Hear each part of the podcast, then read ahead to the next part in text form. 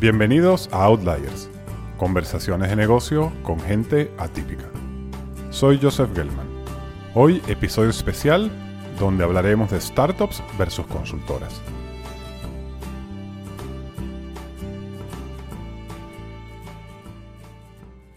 Había comentado que no iba a publicar más nada hasta septiembre.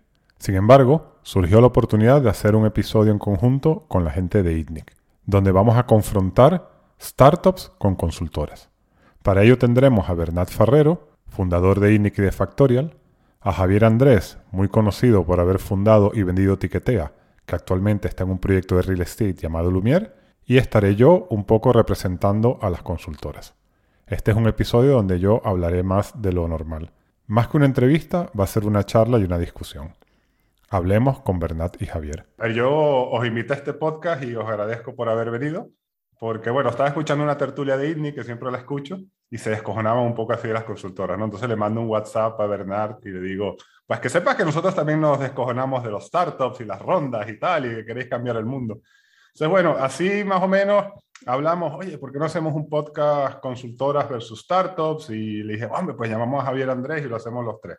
La verdad que ya se me había olvidado y Bernard me escribió justo, joder, no había visto esto, venga, vamos a darle. Y bueno, pues así, así empezó, ¿no? ¿Queréis empezar cada uno, por si alguien que no nos conoce, cuentas rápidamente tu trayectoria, pero muy rápido, no te tires 15 minutos, y después un highlight de, de por qué la startup is the way to go y por qué la consultora no, y yo lo haré al revés. Dale, Bernardo. Vale, pues mira, yo eh, soy emprendedor y emprendí montando una consultora.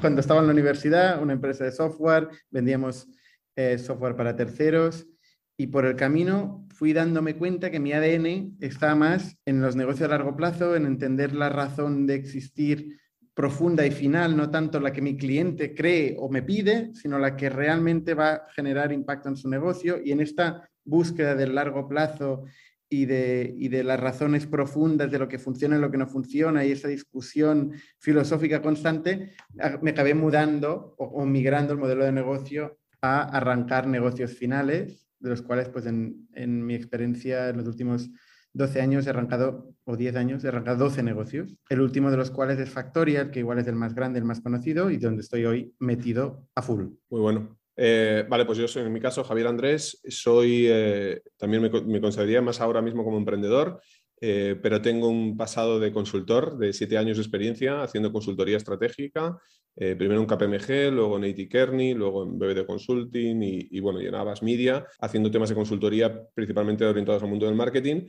hasta que llegó un momento que me cansé de pensar solo y de ejecutar nada, o sea, solo hacer PowerPoints y decidí montar mi propia empresa, que fue etiquetea.com, la cual la monté en el año 2010 y la terminé vendiendo en el año 2018 a Eventbrite, justamente antes de su salida a bolsa. Y desde entonces ahora, pues he hecho varias cosas, tanto como inversor como ahora otra vez, que me he vuelto a picar el, la vena emprendedora y ahora estoy emprendiendo mi propio proyecto que se llama Lumière en el mundo de real estate, donde básicamente tenemos una eh, promotora inmobiliaria que hacemos rehabilitaciones de viviendas en, de momento en Madrid. Y eh, con lo cual tengo ese pasado de consultor, que creo que fue muy positivo en muchos ámbitos, y luego tengo mi pasado de emprendedor, que también creo que fue muy positivo en muchos otros ámbitos. Muy bien. Bueno, a ver, yo he sido consultor toda la vida y yo voy a pasar rápidamente por mis etapas de consultor, pero sí las quiero contar todas porque son muy diferentes. Em, yo estaba haciendo un máster en Columbia, Nueva York, y me ficharon de McKinsey para venir a trabajar a España. Básicamente, la razón por la cual me ficharon es que había poca gente en España que hablase bien inglés. Entonces ahí teníamos una ventaja competitiva. Yo creo que yo en una situación normal de boom económico de final de los 2000 con todas las .com, yo, yo creo que yo no hubiese entrado nunca en McKinsey. Me ficharon. Entonces yo, McKinsey es consultor estratégica em, y ahí lo que aprendí fue el oficio de ser consultor. Y para eso es para lo que sirve. O sea, te amuebla la cabeza súper bien bien sea para ser consultor, para ser emprendedor o para ser eh, banquero inversión o para ir al mundo corporate. Y en eso son unos cracks. Yo después de dos años y pico, casi tres, me sentía que eso no era lo mío, básicamente porque era un ambiente muy estructurado, muy grande. Y me voy a BDO Consulting, que ahí es donde consigo, coincido con Javier, y Vedo Consulting básicamente era un grupo de comunicación que se da cuenta que se está quedando sin negocio y fuimos a montar una consultora de marca, una consultora estratégica que básicamente trabajaba en estrategia de marca y en los temas extendidos. Y ahí fue que conocí a Javier. Y ahí rápidamente, por circunstancias de la vida, con treinta y poquitos años, yo fui el, director general. Entonces yo era el director general, construí una práctica. Ahí fue una especie de founder, pero no emprendedor. Pues yo un poco eh, guié esa compañía, la lideré, teníamos un equipo hasta de, llegamos a ser 12 personas. Y en un momento dado pasa lo que sucede en los grupos de comunicación, que eh, nos dimos cuenta que ahí no íbamos a crecer más. Y de ahí me fui eh, un poquito de, manera disruptiva con gran parte de mi equipo a, lo que yo creo que es, la, experiencia pivotal en mi vida, que es Profit. Profit es una consultora basada en San Francisco, que en el momento que yo entré era, mm, era una compañía de 25 millones de dólares de facturación, que es pequeño para una consultora internacional. Eh, yo vivía en Madrid, montamos una oficina en Madrid, que rápidamente nos dimos cuenta que los clientes de Madrid eran muy pequeños y, esa oficina se cerró y yo estaba en la oficina de Londres. Y para mí eso fue eh, la noche y el día. ¿Por qué? Pues porque era una compañía que lo primero que me ofrecieron en mi contrato fueron stock options. Yo pensaba que eso los stock options era una tontería, no lo entendía, no sabía lo que era ese mundo. Y a medida que la compañía creció, cuando yo salí de la compañía después de 11 años, la compañía facturaba como 140 millones, ahora factura en torno a 250 pues esas stock options que yo las tengo, eh, las tengo y las ejecuté a precio de 25. Y después fue un trabajo eh, muy interesante porque trabajamos básicamente con grandes compañías y lo veíamos todo con los ojos del marketing. O sea, era una compañía muy multifuncional donde había estrategas, como era mi caso, diseñadores eh, visuales, diseñadores digitales, gente de analytics y hacíamos eh, proyectos muy interesantes solamente para clientes grandísimos y yo trabajé en todas partes del mundo y en proyectos de alto impacto. Y bueno, después de 11 años me cansé básicamente de tanto viajar y ahora estoy en una experiencia diferente desde hace 5 que estoy en Minsight, que es la, la, mitad de Indra, que es como el Accenture de Indra. ¿Y qué hago aquí? Pues aquí tengo un rol diferente, es una consultora más operativa, más de empujar la transformación digital, eh, más pegada a la tecnología menos estrategia, pero yo tengo un rol más de general management, tengo un, un PNL, tengo un equipo grande y quizás aquí estoy más en una mix de consultoría y corporación. Entonces, yo voy a dejar, para que arranquemos a, a discutir, voy a dejar mi highlight. A mí lo que me gusta de la consultoría, eh, básicamente, y sobre todo la parte estratégica, y si voy a, mi periodo en Profit, que es mi periodo más relevante, es el reto y la intelectualidad de los temas. O sea, yo realmente trabajé en proyectos muy complicados y muy transformadores para grandes empresas y siempre con grandes empresas. A mí me interesa trabajar con grandes empresas en lo personal. Y para lanzar ahí y empezar a picaros un poco, eh, tengo mucho respeto por las startups, pero si hay cosas las startups que, tendría que criticar para empezar la discusión, sería que veo mucho humo en el sector. Y entiendo que como todo habrá startups y emprendedores de verdad y startups y emprendedores que venden humo, ¿no? Pero lo que a uno desde fuera le parece raro es todo este tema de celebrar las rondas y verlo como un éxito, eh, toda la narrativa de yo estoy cambiando el mundo. No sé, es un poco raro. Entonces, bueno, ahí lo dejo y, y os cedo la palabra. Si quieres, por, por coger el, eh, el, guante y el hilo, eh, tú decías, Joseph, que a ti lo que te motiva o lo que te parece mejor de las consultoras es el reto intelectual y el poder trabajar en grandes proyectos, ¿no? Quizás yo creo que hay justamente una de las preguntas que tienen que hacer, o sea, yo parto de la base de que no hay una, no hay una opción buena y otra mala, yo creo que hay una opción que encaja mejor a una persona en un momento vital, puntual, eh, versus otro. Y, y de hecho, a la misma persona en algún momento profesional de su carrera le puede encajar mejor trabajar en una startup y en otro trabajar en, una consultora. Y no, son excluyentes, creo que cada una encaja mejor en función de tu momento vital y qué es lo que te motive. ¿vale? También creo que hay gente que no vale para ser consultor, igual que hay gente que no vale para ser startup, y no significa que uno sea mejor que otro. ¿vale? Esto partiendo de, la base. Pero bueno, yo quizás a mí, ¿por qué me gustó de, la de mi etapa de consultor? Yo creo que efectivamente te da escuela, te da oficio te ayuda a estructurar tu cabeza y a resolver problemas eh, de una manera estructurada y a quitarle miedo a enfrentarte a situaciones desconocidas, porque el trabajo de consultor, todos lo sabemos, son cuatro meses dedicado a un proyecto en una industria nueva que no conoces y en cuatro meses tu curva de aprendizaje tiene que ser brutal porque tienes que ser capaz de llegar a un proyecto donde no tienes ni idea de nada y en cuatro meses ponerte las pilas para poder terminar presentando frente a un director general y darle una recomendación concreta de cómo tiene que solucionar su problema. ¿vale? Y eso te obliga a, una, a, tener una, a tener que desarrollar una capacidad de aprendizaje brutal y te enfrenta en muy poco tiempo a muchos retos de diferentes industrias que creo que es una manera muy, muy acelerada y muy ágil de poder aprender. ¿Cuál es el problema en mi caso que veo con la consultoría? Que muchas veces, eh, por lo menos en mi experiencia, nos quedamos simplemente en una parte intelectual, que está muy bien pues, para desarrollar el intelecto, pero que luego no, eh, te pierdes la parte más ejecucional de decir, vale, ahora hemos definido el proyecto y ahora hay que ponerlo en marcha. ¿no? Y esa parte, eh, pues no la ves. Y yo creo que hay mucho valor y de hecho te diría, para mí es más difícil, o sea, quizás intelectualmente es más sencillo la parte de ejecución eh, y es más complejo la parte de estrategia, pero me parece que es mucho más complejo hacer que las cosas pasen que no pensar la mejor estrategia. ¿no? Y quizás, eh, por lo menos en mi etapa como consultor, yo me cansé de hacer PowerPoints que en muchos casos morían en el cajón de un directivo porque era lo que tenía sentido hacer desde el punto de vista de negocio, pero que desde el punto de vista político, de momentum, de timing o de lo que sea, no era el momento para hacerlo. Y me tocaron también varios proyectos de consultores donde lo único que querían era una firma de un tercero independiente relativamente con renombre que pusiera lo que el directivo quería poner. ¿no? Y básicamente lo que quería es que viniera alguien con una marca reconocida para que dijera, oye, esto es lo que hay que hacer, ¿no? Y así poder justificar frente a su consejo de dirección o lo que fuera, que había que hacer determinados despidos, determinadas contrataciones, abrir determinados mercados o matar determinadas líneas de producto, ¿no? Y en muchos casos también hay, bueno, hasta cierto punto me, sentí utilizado para poder hacerla, ¿no? Y creo que me faltaba una gran parte que luego sí que viví como emprendedor, que es de ser dueño de mis propias decisiones, ¿no? Y de tener una experiencia más a medio y largo plazo donde no solo pienso, sino también ejecuto.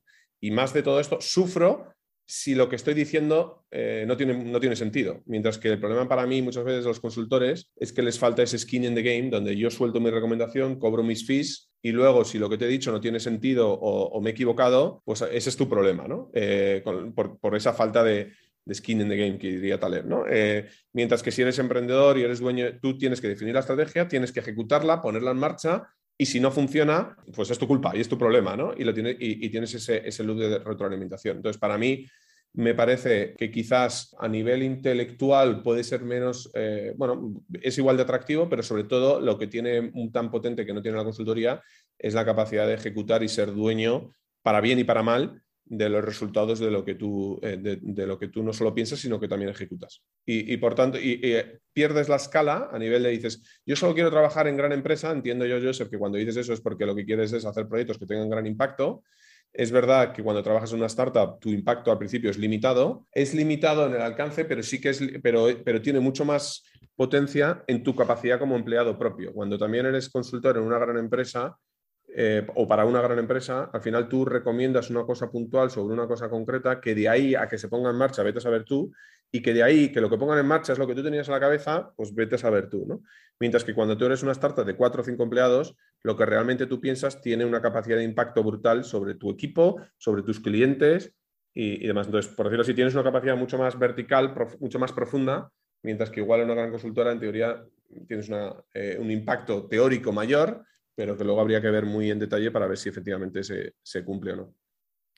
Y, por último, y con eso termino, y eso me quita también, tiene otra parte muy importante que es el, riesgo y el retorno. ¿no? Cuando eres consultor, cobras una nómina fija todo, fija todo mes, a, a, cada fin de mes, y está muy bien, pero si la recomendación que haces pues, hace multimillonaria a la compañía, tú no ves un duro de todo eso, igual que tampoco te pasa nada si tu recomendación es una cagada y hace que la compañía se vaya a la quiebra. ¿no? Entonces, eh, no tienes ni upside en el éxito ni downside en el, en el, fracaso de tus recomendaciones. Por eso que no eres dueño eh, de la parte. ¿no? Mientras que si eres emprendedor, eh, sí, que, sí que tienes un, el upside es infinito, mientras que el downside tiene un límite. ¿no? Al final tú creas una sociedad, oye, como mucho, si va mal, pues cierras y a tu casa, a la siguiente. Sin embargo, si va bien lo que haces, el upside te puede cambiar la vida a ti y a tus próximas generaciones. ¿no? Y para mí eso es algo que hace tremendamente mucho más valioso el poder trabajar en, una startup versus eh, una, consultora en un momento determinado de tu vida donde tener una renta, una nómina fija a fin de mes no sea imprescindible para ti, porque también asumes mucho más riesgo. Estas intervenciones de, tan largas, yo no sé si pierdo el hilo. ¿eh? Em, una, cosa que, una cosa que es curioso es la cantidad de gente, emprendedores, que han montado cosas grandes, o sea, eh, startups grandes y que vienen de la consultoría. Lo, lo que, que hay muchos. Pero una, una, pregunta que yo hago a estos emprendedores, porque yo entrevisto, bueno, llevo 250 podcasts entrevistando a emprendedores y antes de eso ya lo hacía, es cuántos de estos han comprado consultoría. Y curiosamente, todavía no he encontrado uno. Es decir, la gente que viene de consultoría y ha pasado una, una etapa importante en consultoría, y eh, que luego les pregunto, oye, ¿tú compras la consultoría? Y, y, y no compran consultoría, ¿no? No sé si es tu caso, Javier, ¿eh? no sé si en Tiquetea tú compraste consultoría. Eh, consultoría general, tipo de estrategia y demás, ¿no? Sí que puedo comprar algún tipo de consultoría muy específica de quiero implantar un RP, ayúdame a ejecutarlo. Bueno, claro. O quiero tal, pero o sea, más, mucho más táctico, pero no consultoría de lo que pensamos en grandes consultoras estratégicas, eso no. Lo que pasa es que las consultoras grandes no están hechas para las startups. Y la, ambición de un consultor eh, potente, de, una empresa potente, no es trabajar con startups, básicamente porque no pueden pagar los fees. Y, el modelo de consultoría se basa en la recurrencia. Pero, a ver, te voy a lanzar algo aquí, eh, Bernard. Yo no, yo no he intervenido, ¿eh? Todavía. Ah, perdón, dale, adelante, adelante. Em, a ver, em, mi opinión sobre este tema. Yo, creo que em, tú hablas de la gran impacto, gran empresa, y lo que dice Javier parece que es gran política, porque claro, poner en el proyecto de consultoría lo que quiere el directivo de turno, que tiene un mandato de turno durante un tiempo para conseguir convencer a no sé qué board no sé quién, eh, no sé qué tiene que ver con el gran impacto. ¿eh? Pero en cualquier caso, esto también ha sido mi experiencia, ya no haciendo consultoría, sino vendiendo a empresas grandes eh, ¿no? intentando acuerdos de partnership, de, ostras, yo he perdido la paciencia. La verdad es que tengo poca paciencia, o sea, a mí me, gusta generar impacto cada día que las cosas pasen y yo las vea como pasan. ¿eh? Y entonces yo, toda esta paciencia de, de trabajar ya directamente en una gran empresa, donde todo tiene que pasar para, por muchas manos y por muchas aprobaciones, o trabajar desde fuera de una gran empresa y convencer a la gran empresa porque luego esto pase, eh, yo seguramente no soy este tipo de animal, pero por falta de paciencia. Luego, tú, em, eh, Joseph, hablabas de el humo. Y, efectivamente, en las startups es un mundo de humo, pero de humo de, verdad, o sea, humo a tope.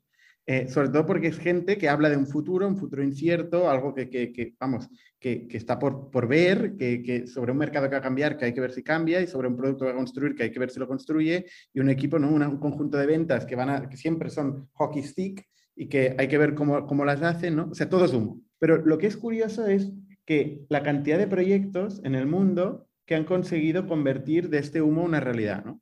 La mayoría no lo han conseguido, ¿eh? La mayoría no lo han conseguido, pero hay algunos que sí. Y en esta fe, en esta fe de que hay algunos que sí, es donde hay, en general, pues todo este espacio, todo este ecosistema de emprendedores, de soñadores, de flipados, les puedes llamar como, o vende humo, le puedes llamar como, como quieras. Yo la verdad es que yo vendo mucho humo. Vendo mucho humo en el sentido de que hablo mucho de, de cosas que no existen y, como hablo tanto, me lo creo y luego a veces vuelvo a la oficina y digo, hostia, ¿esto qué es? yo me acabo comprando mi propio humo y, luego hay que convertirlo en realidad, ¿no? Lo que sí que he descubierto con el tiempo es que eh, si convences o este humo, que, le llamas humo, ¿eh? pero yo realmente le llamo una visión, una visión sobre un futuro mejor, sobre, sobre una otra, otra forma de solucionar un problema, sobre, bueno, eh, puedes definirlo de distintas maneras.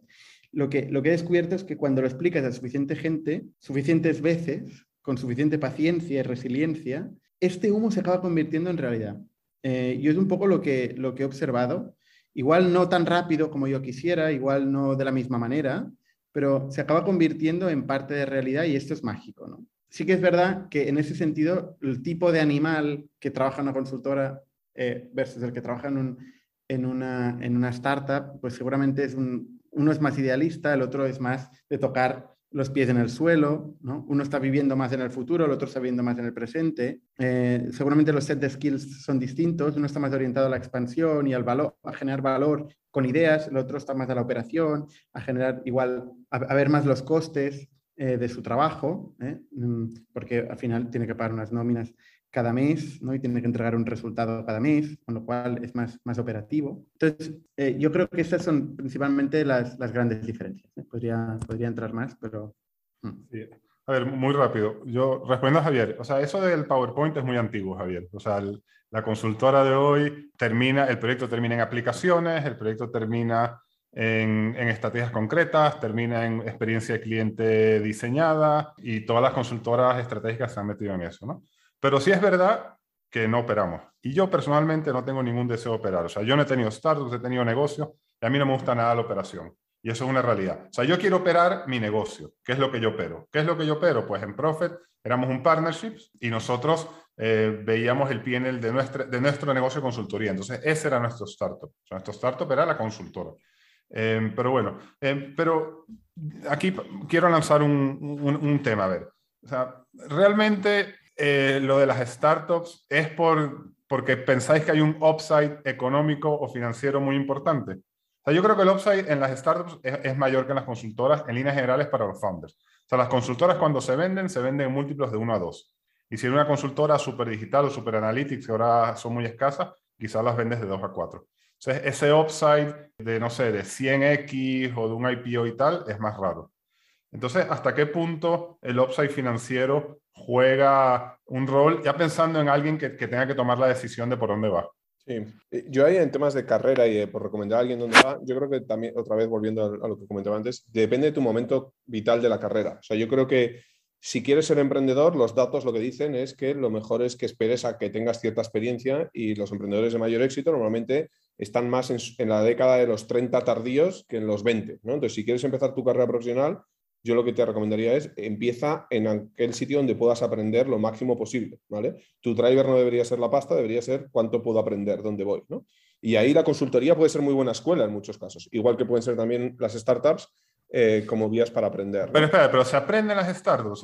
Yo quiero vuestra opinión, o sea, porque yo veo tan complicado aprender en cosas concretas y hard skills en un entorno desorganizado, eh, en el buen sentido de la palabra, porque tiene que ser así, ¿no? O sea, tú entras en McKinsey y lo que tienes que aprender, pam, pam, pam, pam, pam, está estructurado y no hay manera de que no lo aprendas. Entonces, una persona joven aprende realmente en las startups. Totalmente. ¿De quién aprendes cuando empiezas a trabajar? Aprendes de tu jefe.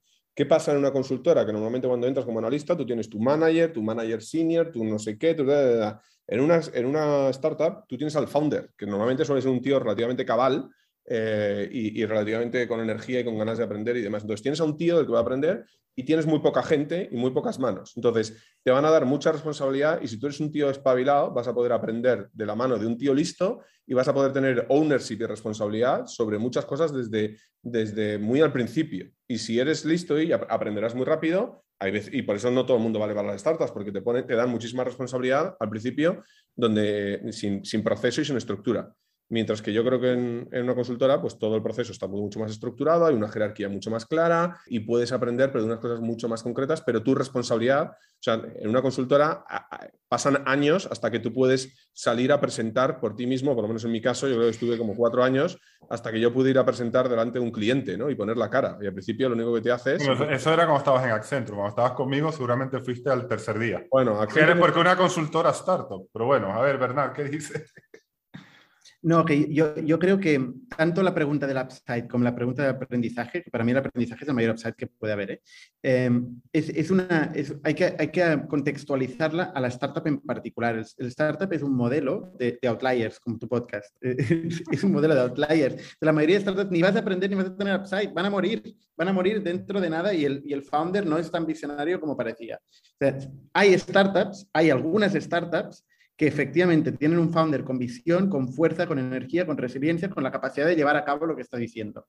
Y en estas startups es donde más vas a aprender y donde más van a tener upside también, ¿no? Pero son muy pocas, son muy pocas, con lo cual la persona que está buscando aprender y empezar su carrera tiene que hacer una due diligence más importante que un propio VC, que es que tiene que elegir este sitio donde realmente va a haber un diferencial desde su entrada a su salida y van a pasar un montón de cosas, va a tener una visión fuerte de la que aprender y luego va a aprender, seguro que va a aprender pero probablemente no sea cualquier startup.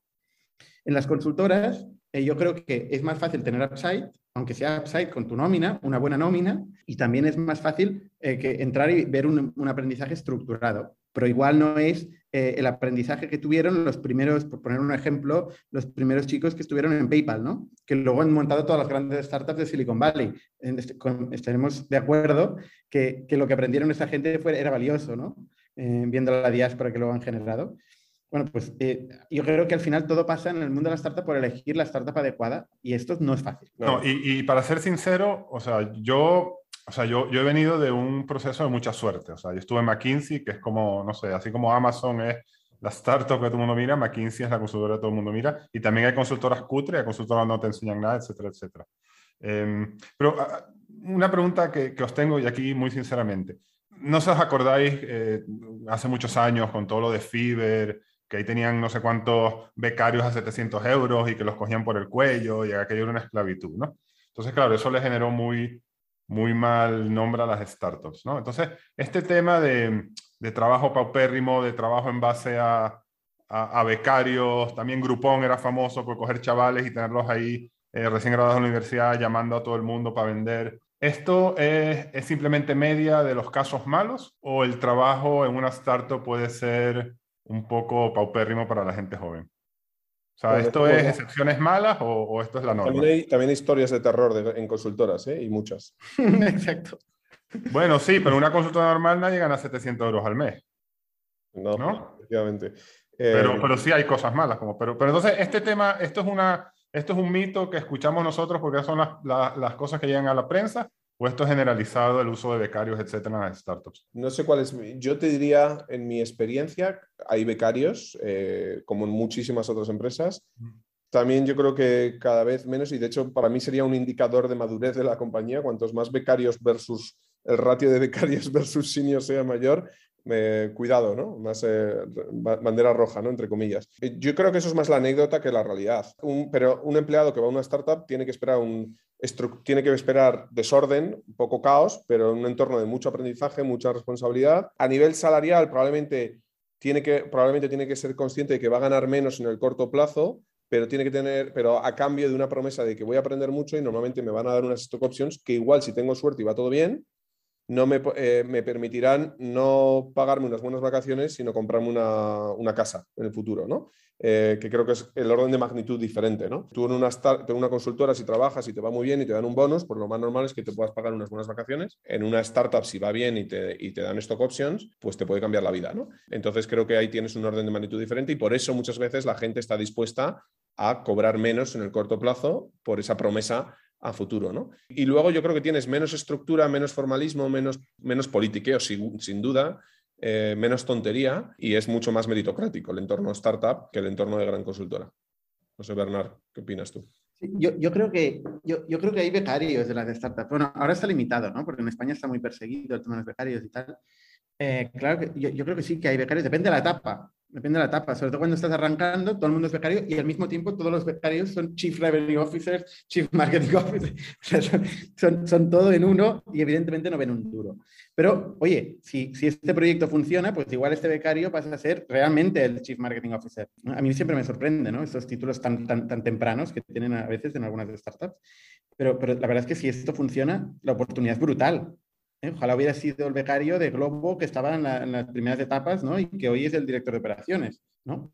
Claro, eh, y, eso pasa, o sea, la carrera se acelera mucho. Si tienes la suerte de ser un tío brillante y caer en la startup en el momento adecuado, tu carrera yo creo que se mete un acelerón que puedes llegar a ser un director de operaciones de una compañía valorada en mil millones en cuatro o cinco, seis, siete años, cosa que en una carrera corporate normal tardarías 20 o 25, ¿no? Entonces yo creo que Obviamente tienes que ser un tío brillante y tener la suerte de caer en la empresa adecuada, pero pasa, ¿no? Entonces, yo creo que también son, puedes tener un gran acelerón en tu carrera si caes en el momento adecuado, en el lugar adecuado, ¿no? Yo ahí lo que estoy de acuerdo con vosotros es que yo, yo mi hijo ahora se va a ir a trabajar a Samsung en UK, ¿no?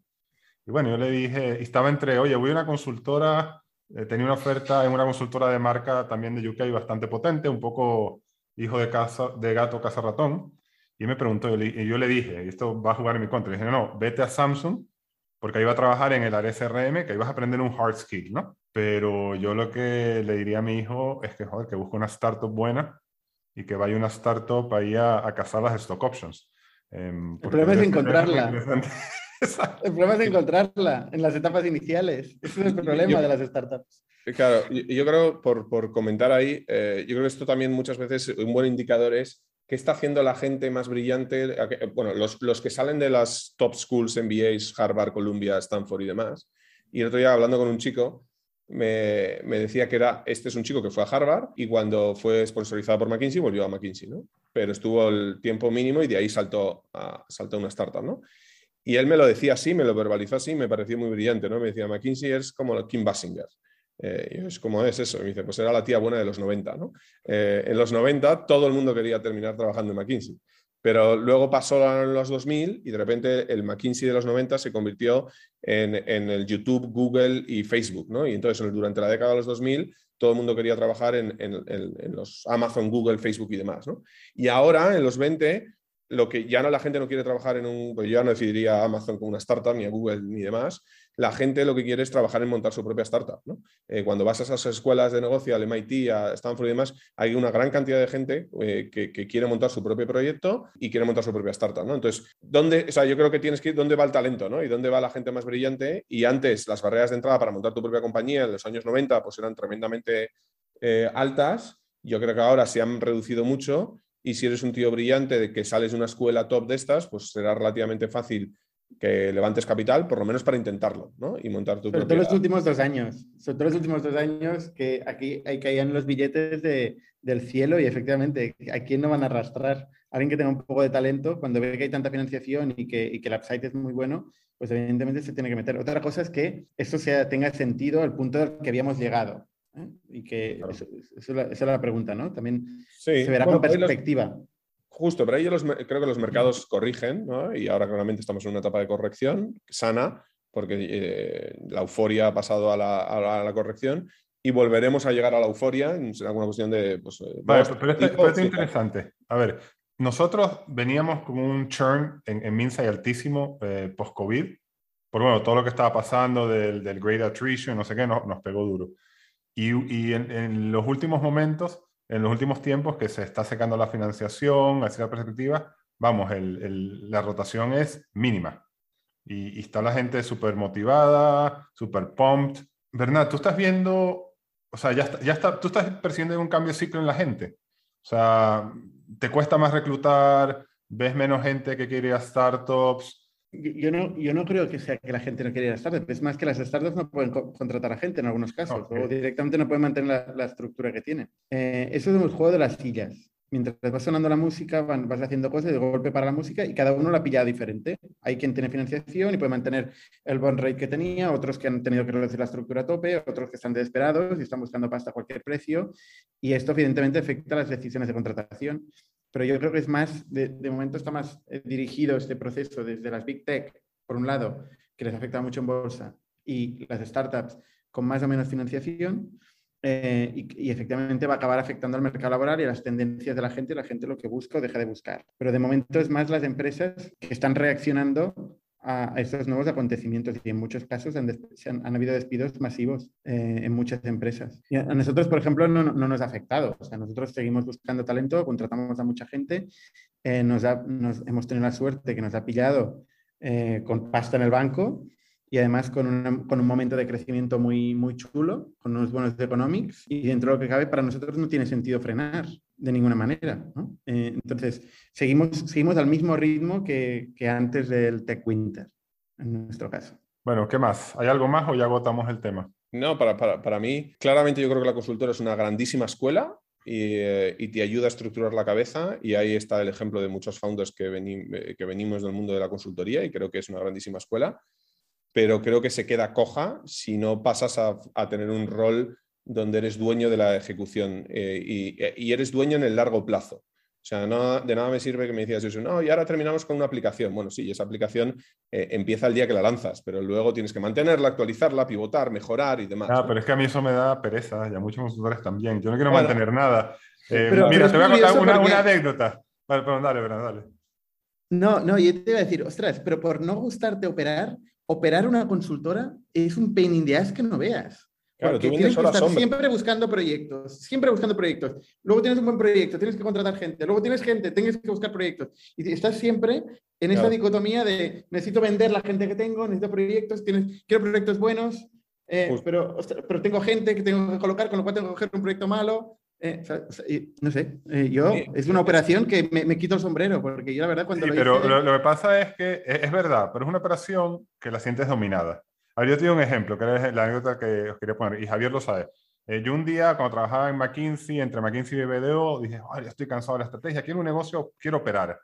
Entonces, me, me, tenía unos amigos por ahí que salen de restauración y hemos montado un restaurante de lujo en el barrio Salamanca, vamos, que salíamos en todos los periódicos y venían los críticos y tal. Vamos, de esto, o sea, un horror. ¿Por qué? Pues porque ahí yo tenía que hacer lo que haces tú. Se me iba la luz. Tela. Sí, pero se, exacto, se me iba la luz. Y yo, ¿qué coño? Yo no soy electricista y había que hacer los escandallos de los platos y yo no sé cómo están picando el pescado. Y dije, es que no quiero saber nada de operación. Entonces, es verdad, la consultora tiene su operación, pero es una operación que para mí, que tengo 20 años en esto, es sota caballo rey. Pues yo, yo sé lo que funciona, sé cómo gestionar una consultora, cómo gestionar los equipos, claro, cómo gestionar a los clientes. Pero, pero, yo veo dos problemas ahí. Uno es, primero, que la consultora estás vendiendo horas hombres y eso no escala. Con lo cual, tú sabes que si menos. facturar, necesitas tener pues, más gente eh, facturando. Mientras que en una startup normalmente trabaja en un producto y si das con la tecla, eh, eh, llega un momento mágico donde tú te metes a la cama por la noche, te levantas al día siguiente y de repente tienes X mil de euros más en el banco, ¿no? Porque eso escala y puedes facturar mucho más y demás. Y eso es mágico. Cuando lo ves funcionar, dices, coño, hoy con el mismo equipo, este mes voy a facturar un 20% más que lo que facturaba el año pasado, sin, sin elevar prácticamente nada los costes es mágico y por eso los múltiplos de valoración de las startups tecnológicas son mucho mayores que, de una consultora de servicios que lo que está vendiendo ahora Hombre y que si quieres facturar un 20% más, lo siento, te toca contratar un 20% más de, de, ese es el modelo. Y luego... no, es un modelo para VC. De hecho, a mí me preguntan, oye, VC, yo digo, no, no. El otro día me llamaba uno con una consultora y es que tengo un VC, yo, coge el dinero. Porque es que es malísimo, porque depende de una consultora pequeña de 20 personas, depende del fundador. Claro. Es tremendo. Y, los múltiplos de venta son de 1 a 2 y un poquito más de 2 si tienes mucha suerte. Pero perdón, te interrumpí. Nada, y luego el otro tema importante para mí es que normalmente los grandes retornos en la vida llegan en el largo plazo. Entonces, pero para trabajar en el largo plazo necesitas dedicarte mucho tiempo en el largo plazo a una cosa concreta. Entonces, si estás saltando de un proyecto aquí, de un proyecto allá, de un proyecto allá, de un proyecto allá, no vas a tener el retorno a largo plazo de ese proyecto. Entonces, tu retorno sería el de la consultora, pero como los, justamente volviendo a tu punto anterior, como las valoraciones a la consultora son las que son, que no escalan porque vendes a la sombra, pues ahí estás perdiendo de alguna manera mucho upside, eh, mientras que si trabajas en una, en una startup y, y, te centras durante 8 o 10 años en un producto, pues eh, igual estás sufriendo durante 6, 7, 8 años, pero llega un momento donde eh, pues es el, payday eh, y tienes ahí un, te cambia la vida, ¿no? entonces, esa visión dices, te da pereza ya, pero es que los retornos llegan a largo plazo y normalmente te toca trabajar en esa parte operativa. Y luego puedes construirte un equipo, si la cosa va más o menos bien, para que estés realmente en el día a día y tú como founder, pues poco a poco puedas pasar a estar, puedas a pasar a estar en una parte más estratégica. Pero solo vas a ser bueno en estrategias si has pisado el barro antes, ¿no? El hábito hace al monje, ¿no? Pues que dicen, pues si no has pisado barro y no has sufrido eh, durante X años, el problema es cuando te tiras 10 años y sigues comiendo barro todos los días, ¿no? Pues ahí tienes un problema porque la compañía no ha escalado, ¿no? Pero si la compañía va más o menos bien, lo normal es que a los X meses, años, poco a poco, vayas saliendo del día a día y, tú como founder vayas o como directivo vayas teniendo una, responsabilidad más eh, parecida a lo que sería en una, eh, en una gran empresa, ¿no? Luego también hay un tema filosófico de que dónde te colocas tú, ¿no? Tú quieres descubrir eh, la verdad sobre un tema y quieres profundizar, profundizar y acabar descubriendo cómo funciona un mercado y tal, o quieres ver muchos temas, quieres entender de muchas cosas que pasan en el mundo, ¿no? Y, son intereses diferentes.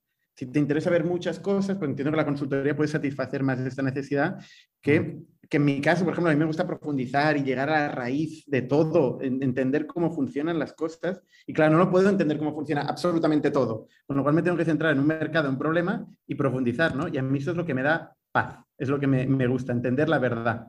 Claro, yo si hiciera un PowerPoint, que no es un PowerPoint, no es lo que sea, una aplicación, y se la diera a alguien, luego me quedaría mirándolo desde lejos y, y, esto qué va a pasar, o sea, me quedaría obsesionado pensando qué va a pasar con aquello que yo he dicho. Y no, no, podría estar pasando la siguiente cosa si todavía no sé qué va a pasar, si lo que he dicho es verdad o no, si funciona o no funciona.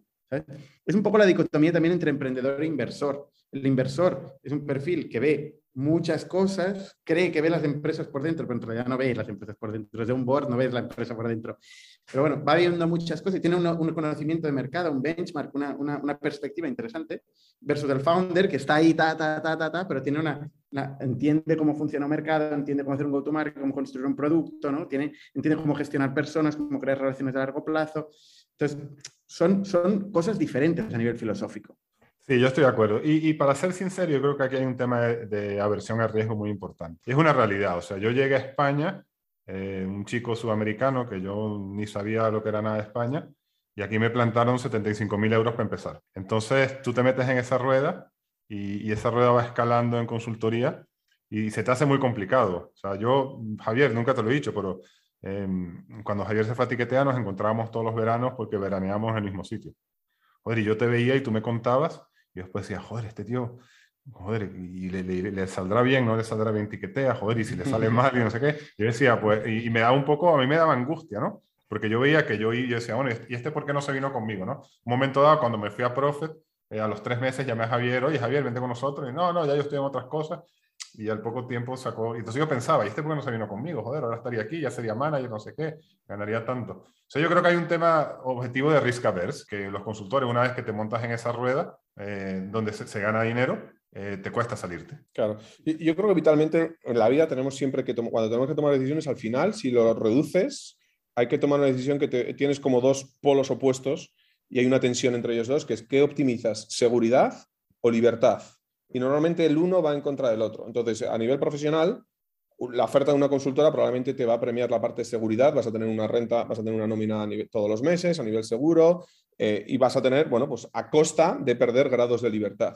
Mientras que en el mundo startup, pues vas a tener mucha menos seguridad a cambio de tener muchos más grados de libertad para poder centrar tu tiempo a dedicarle a lo que tú quieres y lo que tú haces. Entonces, yo creo que también a nivel vital, cada persona en cada momento, o sea, yo cuando monté Tiqueteo tenía 29 años y yo quería optimizar libertad. O sea, yo quería, oye, quiero ser dueño de mi tiempo y mi destino para bien o para mal. Y si me la meto, que me la meta porque eh, la he cagado yo, no porque tengo un jefe capullo que me dice lo que tengo que hacer, que no tenga sentido, ¿no? Pero que ese... El, jefe era yo en una época, por cierto.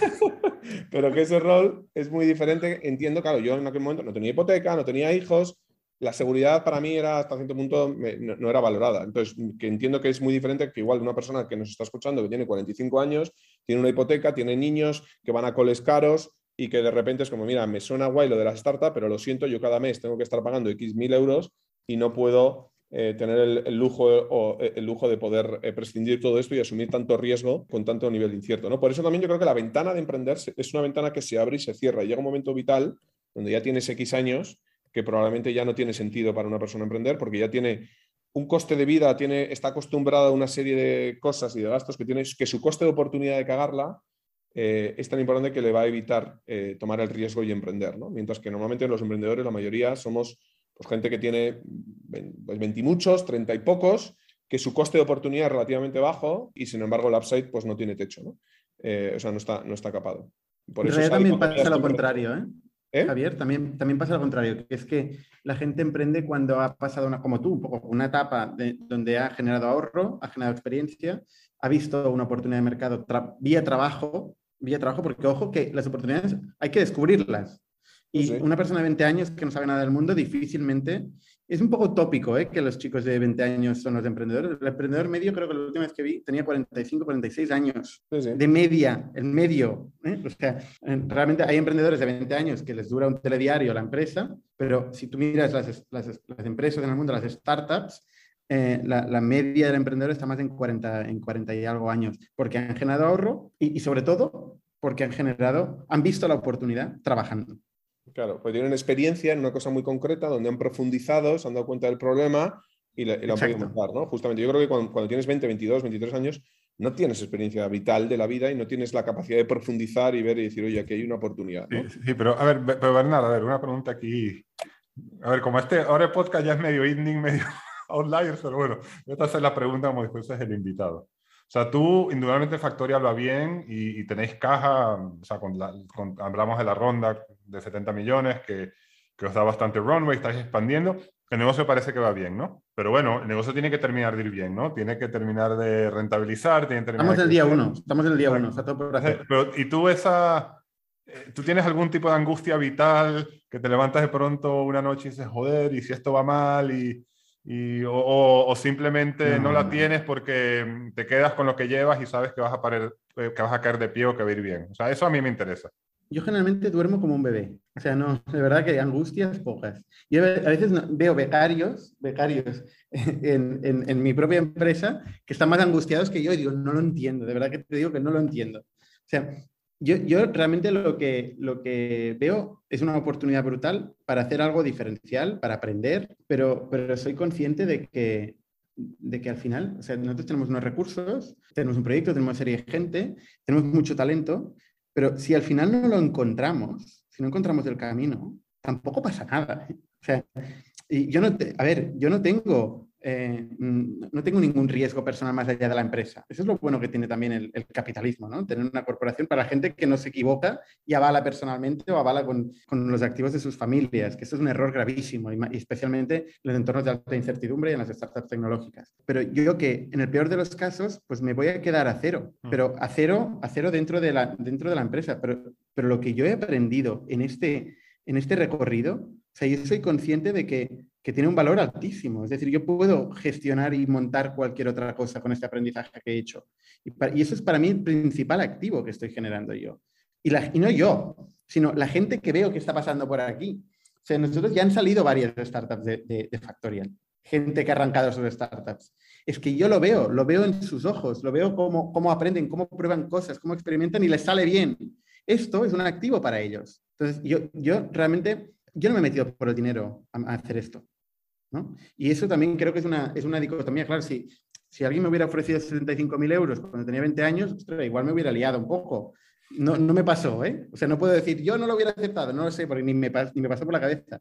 Yo trabajé en una consultora tres meses de mi vida como becario y esa es mi única experiencia laboral fuera de mi empresa. ¿Vale? O sea, yo he trabajado tres meses como becario en una empresa. Luego ya monté mi empresa y aquí estoy. Yo, creo que el nivel de, de riesgo, incertidumbre, eso que tienes que estar dispuesto a aceptar varía. Yo creo que yo no lo veo tan, o sea, yo creo que tú, Bernardo, no nos conocemos, pero tienes una mente muy fuerte. No creo que sea tan fácil. O sea, dices, no pasa nada, vale, sí, cierro la empresa y ya está, ya, pero mentalmente es un palo gordo y al final has dedicado 10, 8, 10 años de tu vida a algo que eventualmente si supieras que no va a funcionar, joder, pues, pues, eh, pues no, es un, no es un trago o sea, no, no, le gusta a nadie, ¿no? Entre comillas, pasar por ese proceso. Pero, dedicado, ¿qué significa dedicado 10 años de tu vida? O sea, yo me lo paso bien cada día, ¿eh? Es que me, lo paso Z. Lo sé, pero tú, o sea, yo por lo menos, mi nivel de compromiso con mi empresa versus cuando era asalariado no tiene nada que ver. Y, y yo, o sea, si la cosa iba mal, los problemas, y yo hasta cierto punto sabía desconectar bastante bien, ¿no? Pero al final el nivel de compromiso y dedicación no es el mismo y el nivel de presión porque al final tú cuando levantas pasta, la pasta no va gratis, va asociada a un plan de negocio que normalmente tiene que ser muy ambicioso, con, eh, con un factor de crecimiento importante. Y si no lo consigues, no porque ejecutes mal, sino simplemente porque llega el COVID o porque cualquier otra cosa, vas a tener un grupo de inversores que normalmente van a presionar para que cambie las cosas. Y eso depende de la mentalidad y del carácter y de la madurez del emprendedor, pues lo va a poder asimilar bien, eh, como es el caso de Bernard, o, lo va, o va, a poder sufrir y en el caso llevarse depresiones o llevarse, o sea, es duro, ¿no? Y de hecho ahora hay movimiento bastante potente de emprendedores que, eh, bueno, pues que están justamente apoyándose con todo el tema de presión psicológica y ayuda y demás, porque es verdad que hay emprendedores que lo han pasado mal en todo ese proceso, eh, bueno, pues porque, coño, porque, es, porque estás, eh, estás expuesto a un nivel de presión que no todo el mundo lo puede aguantar, ¿no? Entonces yo creo que también... La presión, la presión es, autoimpuesta, Javier. O sea, yo, de verdad, o sea, somos emprendedores, nos hemos metido aquí. A ver, yo tengo mucho compromiso. A ver, son, son las ocho y media, no, no, hay nadie aquí en la oficina, yo estoy aquí en la oficina y normalmente esto es lo habitual. ¿eh? O sea, yo compromiso tengo mucho, pero, pero porque realmente me, me he comprometido a, con el problema que quiero solucionar, con el mercado que quiero solucionar. Y es, es, donde estoy batallando, mucho más que con todo lo demás. Y luego con la gente que he arrastrado, eso sí, o sea, más que, que, los inversores, por ejemplo, en mi caso, es la gente a la que he convencido y le he dicho, oye, eh, vamos a cambiar el mundo, eso que, se ríe Joseph, lo que decimos los emprendedores, vamos a cambiar el mundo, vente aquí a mi lado y vamos a hacerlo y cada día están aquí. Claro, este compromiso para mí es el más importante de todos. Pero al final también les digo lo mismo, digo, oye, nosotros estamos aquí para experimentar. O sea, esto es incierto. Yo por eso no soy muy estratega, ¿eh? Yo soy táctico. A mí me gusta la gente táctica. O nosotros estamos aquí para experimentar, probar cosas y, si funcionan, multiplicamos por 10 con valentía, que, que hay que tener valentía para multiplicar por 10. Y si no funciona, lo matamos y hay que tener también valentía para matarlo. ¿Vale? Pero somos muy tácticos y estamos aprendiendo por el proceso. Y tenemos unos recursos X para hacer toda esta experimentación. Si se nos acaban los recursos, el tiempo eh, y tal, y no lo hemos encontrado, oye, puede ser que no haya oportunidad, ¿eh? Lo que pasa es que, bueno, em, nosotros somos ambiciosos, hemos ido a buscar muchos recursos, hemos ido a buscar mucho talento eh, y estamos en un mercado que parece ser que hay mucha oportunidad, con lo cual raro sería, raro sería que no fuéramos capaces de encontrar eh, cómo ejecutarla. Pero bueno, hay muchas cosas que no nos funcionan, no pasa nada, a mí no me quita el sueño. Esto es interesante porque algo que dijiste tú cuando estuviste en el podcast que a mí me llamó mucho la atención y, se lo voy contando a los VC. Entonces, esto me lo contó el de Factorial. Es que... Eh, Vete a saber qué sería. Y dice, oye, tío, que el, el VC que espabile y que entre y salga a la empresa cuando él quiera, pues la agenda del emprendedor, esto a mí me gustó mucho, la agenda del emprendedor es la agenda con sus clientes y sus empleados y la agenda del VC es la agenda, la agenda del VC, ¿no? Entonces, yo entiendo que a ti el VC no es el que te causa angustia, el que te, causa, que te podría causar preocupación es el, el empleado y el, y el cliente. Totalmente. Esto que dice Javier de la presión de los, de los inversores, yo por suerte nunca me ha pasado. También es verdad que he negociado bastante fuerte ¿eh? los contratos y nosotros a día de hoy hemos levantado 100 millones de dólares, seguimos controlando el board y seguimos controlando la compañía. Pero la verdad es que yo no siento, o sea, yo es que me, me pongo a mí mismo como una responsabilidad del proyecto que tenemos que hacer con tanta fuerza que es que el, el, inversor que tiene un portfolio, están varias compañías, que ahora viene aquí a Barcelona, luego se va a San Francisco, o sea, es imposible que tenga la presión, que la presión positiva, ¿eh? O sea, el, positivo, el interés en que esto vaya bien que yo tengo. Sí, y, lo que has dicho tú es la presión muchas veces es autoimpuesta, pero está ahí, ¿no? Y te la autoimpones y el compromiso, pues por tus empleados, por tu gente, por lo que sea, eh, está ahí lo sufres. Pero justamente yo creo que eso es al final lo que te hace también eh, conseguir los resultados que consigues, ¿no? Y decir, tío, es esto por mis narices que va a salir, porque fíjate toda la gente que he arrastrado, todo lo que he hecho, y eso es quizás lo que marca la diferencia y hace que una empresa con pocos recursos, en muchos casos, pueda terminar ganando a una gran compañía que tiene mucho más recursos, mucho más dinero, pero al final tiene asalariados que llegan a las 6 de la tarde, se les cae el boli y se van, ¿no? Y, y yo creo que esa es justamente esa magia que, tienen las, eh, que viene de las startups por eso. Ahora, esa presión en la consultoría a, al nivel, cuando ya estás a cierto nivel, la hay. Yo, por ejemplo, en, en Insight, post-COVID, o no, ni siquiera post-COVID, el COVID empezó en, en, marzo, tuvimos ahí un periodo de incertidumbre y en noviembre el negocio empezó a dispararse. Y claro, yo, yo, mi equipo personalmente son 160 personas, de no sé, 95, 100 que éramos pre-COVID.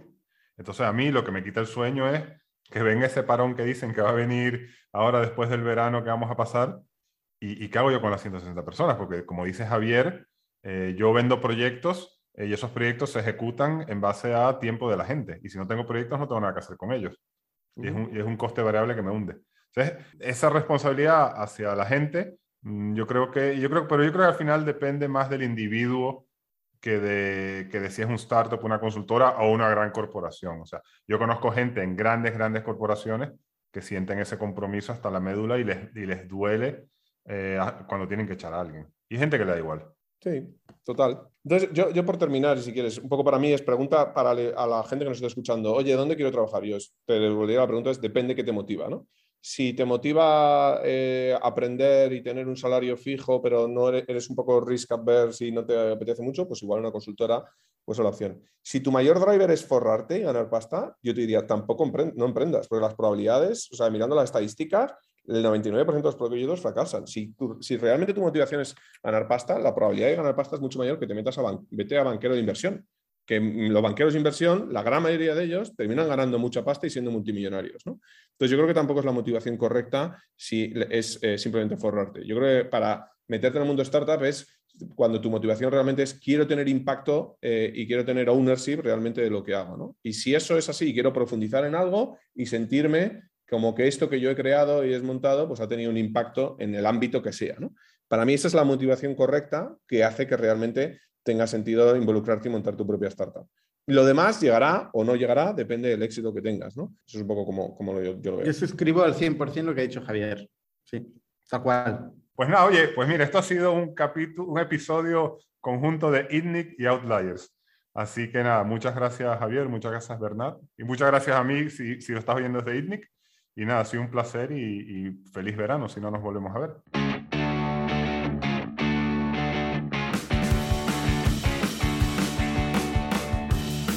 Esto fue Outliers. El episodio de hoy fue grabado el 12 de julio del 2022. Si te gustó, por favor suscríbete y déjame una valoración en Spotify, iVoox o en cualquiera de las plataformas de podcast. Soy Joseph German. Para contactarme puedes hacerlo a través del perfil de LinkedIn Outliers Podcast. Ahora sí, nos vemos de nuevo en septiembre y gracias por escuchar.